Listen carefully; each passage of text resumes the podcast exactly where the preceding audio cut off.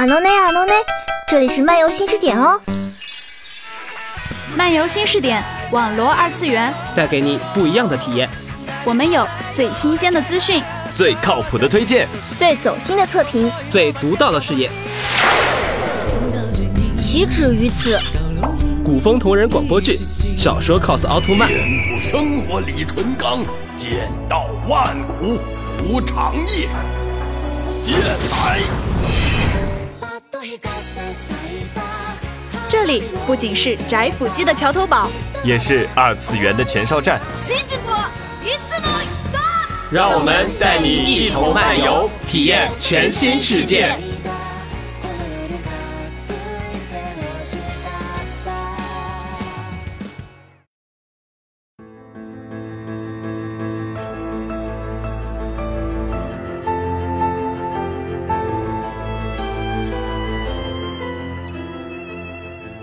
一样的动漫和游戏，不一样的新鲜视点。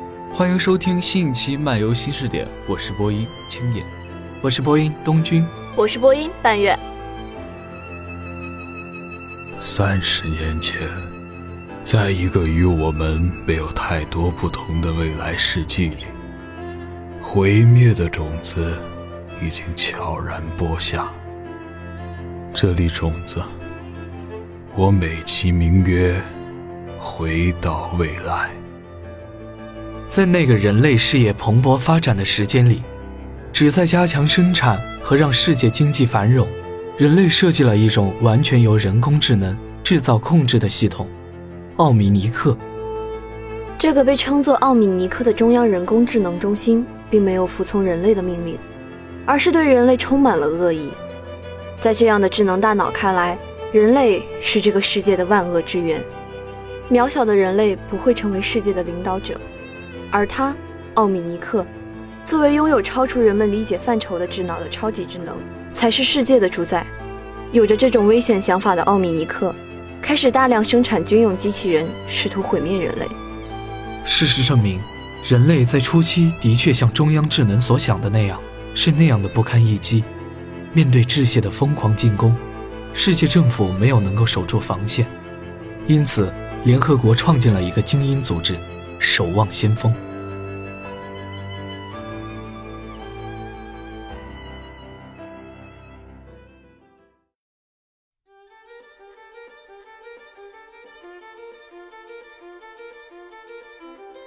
守望先锋里啊，都是武装着现代化装备的超级战士。不过，有这么一个人啊，倒是挺特殊的。怎么说呢？他不算是个战士，也不算是维和者，甚至也不算是个人，是个有趣的家伙。不错，岛田家的小子。作为日本最大的黑道家族，岛田一族可以说是只手遮天。这样规模的家族产业，在外人看来根本不像是一个普通的黑道组织，更像是帝国。只不过，这个帝国只姓岛田。作为家族大名的次子，岛田源氏从出生开始就享受着荣华富贵。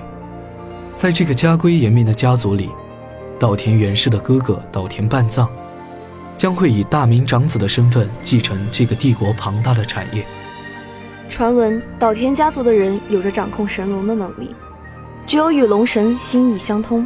才有资格成为未来的继承人，但是要掌握这种力量，必须拥有强大的身体和精神力量。作为岛田一族的天才少年，半藏一心想有朝一日成为家族的领袖，于是便为了能够沟通家族龙神的灵魂而刻苦修行，心中没有任何杂念，心里想的也只有家族的荣誉。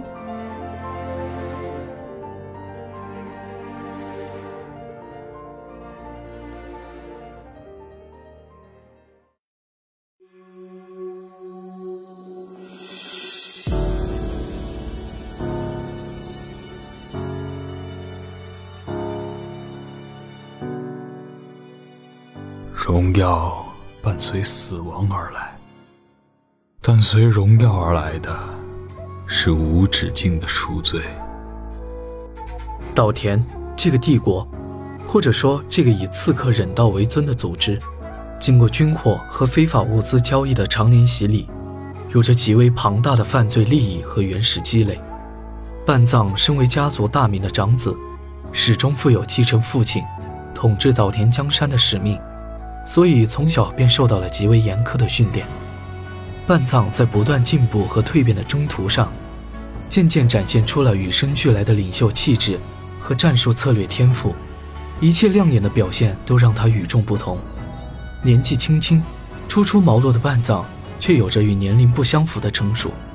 这个年轻人身上聚集了太多的高光。作为次子，袁氏则完全不同于他的哥哥。他并没有和半藏一样沉甸甸的责任，用不着为了所谓的一族而负重前行。但在父亲眼里，袁氏将来是要辅佐半藏扩张岛田家族。又或者是在家族的权力纷争中死去，无人问津。袁氏从记事起，便一直陪伴在半藏身边，一同修行训练。两人的天赋随着时间的推移，很快展现了出来。兄弟二人不愧是身体里流淌着岛田家族血的忍者，拥有着正统血脉的他们，什么事情都快人一步。袁氏和半藏都很优秀，但是单论天赋，袁氏还是逊于他的大哥。更何况，半藏已经是钦定的未来继承人了。小时候的袁氏对自己的哥哥，有的只是崇拜。虽说出身名门，但是袁氏并没有什么名门望族的优越感和家族的使命感。没有压力，过着闲云野鹤般生活的袁氏，有着和半藏截然不同的世界观。如果说半藏的童年是在修行场度过的，那他家小兄弟的童年，可就全都留在游戏厅喽。花村里每逢和风悠扬时，伴着飘落的樱花，袁氏都会偷偷的跑去村北的游戏厅，玩上一整天的游戏。袁氏慢慢的习惯了这样的日子，除了玩游戏，天性顽皮的他还喜欢捉弄自己的哥哥。每当半藏在凝神冥想时，袁氏总会冷不丁的抛出手里剑，不停的打扰哥哥修行。还调皮的叫嚣着：“来抓我呀！”被骚扰的半藏每次看着自己顽皮可爱的弟弟，都是既生气又好笑，就当做修行之余的娱乐活动吧。半藏这样想着，都会去追逃向远方的袁氏，看着弟弟在远处屋檐上跳来跳去的背影，半藏的心中总是莫名泛起一阵酸楚。之后呢？这岛田两兄弟都长大了。他们的父亲把他们叫到一起，给他们讲了一个名为“双龙”的故事。故事的内容让两兄弟陷入思考。袁氏是个聪明人，知道父亲所说的故事其实是自己将来不可避免的命运。可故事终究是故事，龙死了会变成凡人，可凡人死了就永远的死了。回到住所后的袁氏越想越矛盾。他该怎样面对自己的命运呢？做出选择的那一天总会到来的。又过了一段时间，他们的父亲意外去世了。岛田兄弟心照不宣地想到了曾经的故事。要做出重大抉择的那一天，终于到了。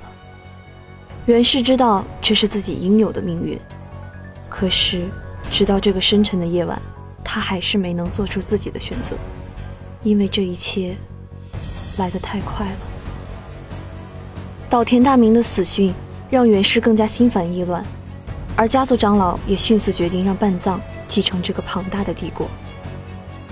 在这个月圆之夜，袁氏穿上了整洁的衣服，盘坐在花村的大厅中，身旁放着自己的佩刀。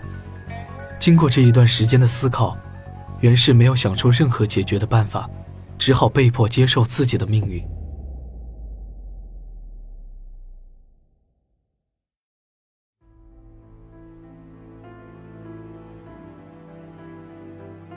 随着夜色降临，天上的阴云消散，在月光的照射下，兄弟二人都拔出了自己的武士刀，看着袁氏。半藏的神情中充满了坚定，他最后一次向袁氏发出了询问。袁氏淡淡的笑了笑，依然拒绝了半藏的邀请。半藏叹了一口气，向袁氏发起了生死对决。和故事里的北风神龙一样，袁氏最终还是没能逃脱自己的命运，败给了自己的兄长。袁氏的眼神渐渐暗淡，交手的电光火石之间，他感觉到自己的腹部正在往外流淌着什么，腿部的力量已经无法支撑他站立。袁氏跪在地上，咳出了一口血。渐渐无力的袁氏终于沉重地倒在了地上。我要死了吗？这是袁氏脑海中闪过的最后一个念头。在闭眼前，他似乎看到半藏的眼中好像闪过了什么东西，之后又划过了脸颊。是泪吗？但是这已经没那么重要了。虽然他还不想就这么死去。再一次睁开眼时，云氏躺在床上。这是一个陌生的环境，在他周围的是各种各样的仪器。袁氏还能感受到自己身体的存在，但是这种感觉很奇怪，就像身体不像是自己的一样。但是显然，他还活着。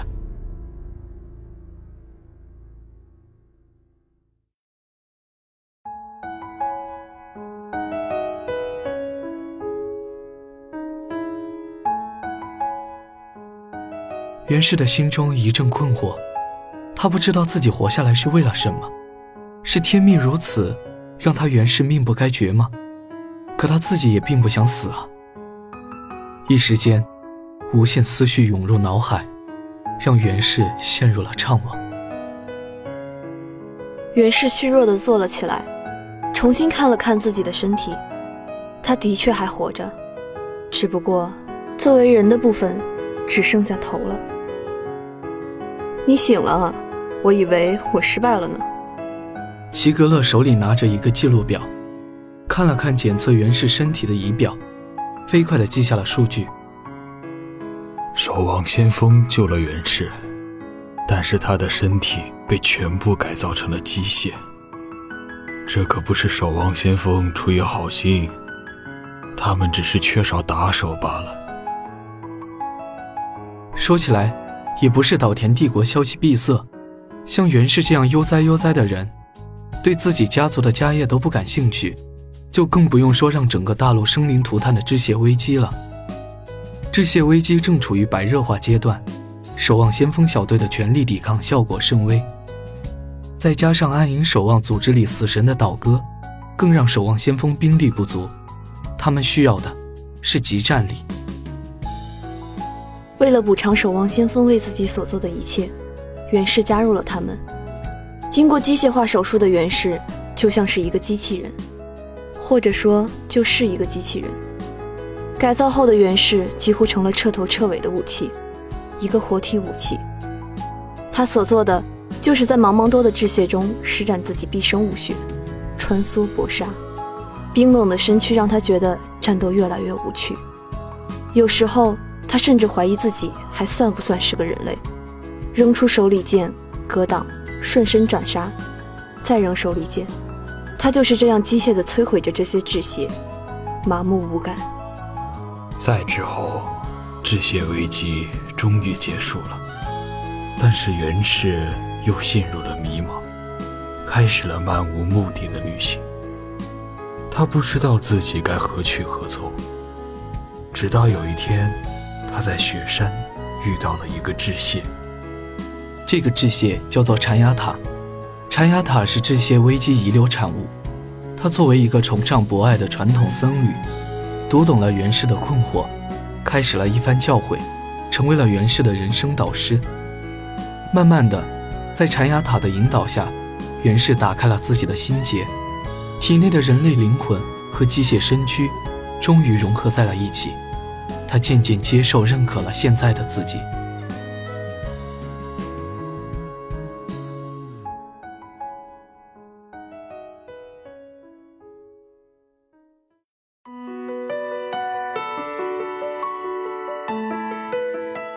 阴差阳错下，袁氏带着这样的感悟，竟巧合地沟通了家族传说中的神龙，获得了强大的力量，成为了维和者的重要一员，铸就了诸多的战场神话。第二次致谢危机中，袁氏面对成群的致谢，再一次拔出了自己的佩刀。袁氏拔刀，寒芒先到。好啦，今天的漫游新视点到这里就要和大家说再见了。感谢编辑九霄，感谢导播阿炳，我是播音半月，我是播音东君，我是播音青野。那我们下一期再见啦，拜拜。